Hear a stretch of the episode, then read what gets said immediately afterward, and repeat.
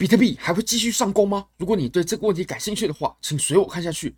Bybit 是我换过非常好用的交易所，无论从挂单深度、顺滑体验、交易界面都无可挑剔。现在点击下方链接，KYC 入金一百美金过后，就会直接赠送一千美金价值的比特币合约仓位。什么意思呢？你只要点击下方的链接，KYC 入金一百美金过后，你就可以选择你要领取多单还是空单，而且会直接帮你开好。不用像其他活动一样，还要等待活动时间结束，还要审核等等的。不用，入金一百美金，你就可以享有一千美金价值的比特币仓位。也就是，比特币只要往你开的方向移动十趴，你就已经翻倍了。那么这时候你可以出金。好，我们再回到比特币吧。比特币呢，我们先从日线开始说起。那其实日线呢，我们来说一个非常简单的指标，非常浅显易懂，就是我们的均线了。那其实均线呢？你可以发现了，我们现在已经慢慢在聚拢了。那收拢过后呢？如果说我们的价格啊，它还是保持在均线之下的话，那我们就会慢慢从多头排列啊转成空头排列。是什么意思啊？就是如果说啊，我们 K 线它还是继续保持在均线之下的话，毕竟这是 EMA 嘛，指数均线纽带。那么指数均线呢是非常敏感的一种均线，它会随着价格只要。价格只要在它的线下面呢，那它立刻就拐头了，而且它拐头的速度呢非常快，因为它是经过加权的，比较近的时间呢，权重就比较重，那比较远的呢，权重比较轻，所以如果我们继续保持在这个线下面，哦，那大概是在两万七、两万八左右吧，我们就会变成空头排列，变成空头排列，我们其实日线级别的就均线来看，多头趋势就已经不见了，甚至如果我们用道氏理论的方式哦，你可以看这这一段它的震荡区间呢，其实多头呢已经被消耗完毕了，它现在呢，甚至啊，它已经走，对不对？已经有这种，哎，空头的结构出现了。那如果说均线又在确认的话，它肯定对我们多头的结构是雪上加霜。那我们再看一下，其实还有其他地方是很值得我们注意的。好，我们现在呢，我们再把级别切小一点哦，我们切到四小时。那其实我们在四小时上，你可以发现什么呢？OK，你可以看到，如果我们把这个位置哦，把它给画出来的话。大概是这里，它其实整个的差距呢，其实我们压力支撑啊，我们在讨论的时候，它一定是一个区间的，它不可能是一条线，一条线呢，那个只是简化。那这个区间呢，它大概就是一百五十美金到两百美金的这样的距离。那这段距离啊，你可以发现啊，它非常完美扮演了互换，像前面这个位置支撑，这里支撑，那么到这里呢，哇，就变成阻力了，都在一样的位置。那我们呢，如果说要走多的话，一定要走到上面来啊！我们现在还没有走到上面来。其实，呃，我认为任何的多头情况都是不考虑的，直到我们站稳了这个白色的区间，那我们再去考虑各种多头的情况。虽然说我个人也是很期待多头了，毕竟多头，哎，做多真的是比较好赚钱的，因为做多的时候它涨幅真的会比较快，那跌的时候常常是阴跌震荡，那这就会比较难做，而且现货也可以吃到涨幅，也会有利润，所以其实。在多头行情当中啊，做交易真的是特别好做，在空头行情比较不好做。我个人当然很希望走多了，不过我们还是要尊重盘面。那我们再看到这个位置哦，它是有出现一个小回调的。好，你可以发现呢，如果说我们在四小时啊，它要有多头的话，它要有至少你要你要走多，至少先走一个多头结构出来吧。那我们要把前面这个高点给突破，也就是我们至少至少要走出一个哦这样子。这样子的结构，哇，那我们才可以说哦，那接下来往多头走的几率是比较大的。那我们可以再看一下，其实我们这个回调啊，这个回调呢，昨天它就直接来到了零点六幺八，我们来把它给拉开看一下，你可以发现呢，我们从这里上涨过后呢，然后回调，那回调的位置啊，它就非常完美的落在零点六幺八，落在零点六幺八过后呢，哇，行情又继续向上，不过这个向上啊。零点六幺八之后反弹，不过这个反弹呢，还有这个回调的幅度。如果说我们接下来要走多头的话，那这个回调它肯定是走第一波的回调啊。刚开始的第一波回调，它就回调到零点六幺八，那它其实是不太符合，并不是说完全不行啊。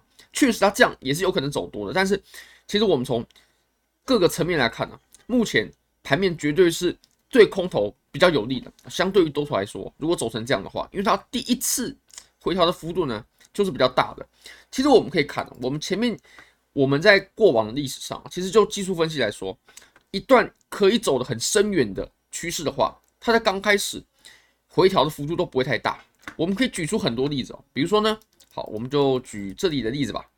比如说啊，我们当时在这里，这是第一波回调，对不对？它回调的幅度多大呢？当然了，级别不一样。我们刚看四小时，现在是日线嘛，级别不一样。不过我们是可以参考对比的。你可以看到，我们第一波，它后来走了一波很长远的趋势，这个真的是又深又远。如果你做多单拿现货，哇，这段真的是很爽。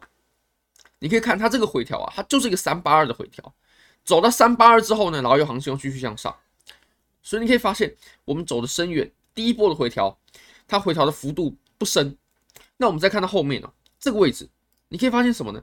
我们第一波的回调，它到它是到哪？它是到二三六，到二三六之后，我们就继续向上了，上涨二三六就向上了。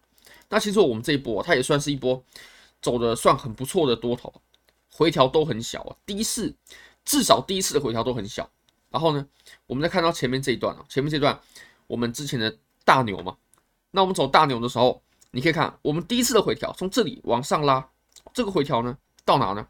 三八二，三八二也算是一个很弱的一个回调，它回调的幅度不不多。就像我们现在的盘面呢，四小时级别的第一次就来到六幺八，但其实六幺八也不是说不行哦，只是它出现在对于一段上涨趋势来说，对于一段健康可以走得深远的上涨趋势来说呢，到行情的后期啊，我们再走六幺八回调。会是比较适恰的。如果刚开始就走六幺八的话，呃，没有说完全不行，但是确实就比较不好。像我们这个位置哦，你可以发现，哦，它一它走了这个回调呢，它就是一个六幺八回调。不过它是在行情的末段才出现的，它并不是刚开始就出现。那我们现在是刚开始就出现一个六幺八的回调，呃，它当然对于多头来说呢，并不是到非常健康的，不过还是有点机会。OK。那我们可以从这个角度稍微做判断了。那再来是，如果我们接下来走多头的话，我们一定可以看得到，它有一个行为呢，就是从这个趋势线上面做突破。OK，你可以发现呢，我们在这里有一个触点，然后呢又有第二个触点，然后我们下跌过后啊，如果我们要走多的话，它一定会走突破，突破过后呢回踩，然后又又继续向上。当然也可以不回踩了。好，那其实我们等待的呢？啊这样的话是可能有点太夸张了，这样好，这样比较中性一点。我们等待的呢，最好的入场时机啊，就是在这个突破的时候，突破的时候介入，它会是最明确而且也很安全的一种介入的方式。而且如果我们再走多头啊，我们一定可以看到它突破这个趋势线。那其实这个趋势线呢，它也是潜在啊，只有两个点而已嘛。但是突破的时候，这个位置我认为还是绝佳的入场时机。好那其实我们也可以稍微复盘一下，在过去哦，这个位置它都是非常非常好的入场时机哦。那你你可能会说，哎，那我现在就做，那我为什么要到这个时候再做呢？其实我们差的中间的这段距离啊，确实它是有一段差距的。不过我们在上面呢，它的安全性比较好；那在下面呢，安全性比较差。甚至我们以现在的盘面来说，对于空头肯定是比较有利的。我们从各个情况分析来看呢，对于空头都是比较有利的。所以，我们宁愿再等待一下，等待它有个更安全的时候，那我们再入场。其实你可以看到，像我们前面这个位置，对不对？我们前面这个位置呢，哦，一突破，所以这个位置入场，哇，非常好。那我们可以再往前看啊，这个地方还这这个地方确实是没有。那还有我们像前面这种位置啊，这个地方好，一突破可以，我们就入场。这个位置突破的时候可以入场，然后呢？我们在前面这个位置啊，它还有哦，它还有一个例子，这这这突破好，可以入场这个位置，所以我们等待的一定可以看到它做突破趋势线的行为。那我们现在呃多头呢，其实还不算太有利哦，唯一有利的就是价格，就如果现在入场的话，确实。如果接下来有多头趋势的话，这个位置它确实是一个比较低的位置，是很低的位置。但是我认为安全性还不足。如果入入场的话，顶多以现货为主啊。但是我们再怎么样呢，都还是要看到它站稳两万七千、两万七千四左右啊，稳在这个上面，要有 K 线收在上面，那我们再考虑好，非常感谢各位，非常欢迎各位可以帮我的影片点赞、订阅、分享、开启小铃铛，就是对我最大的支持。真的非常非常感谢各位，拜拜。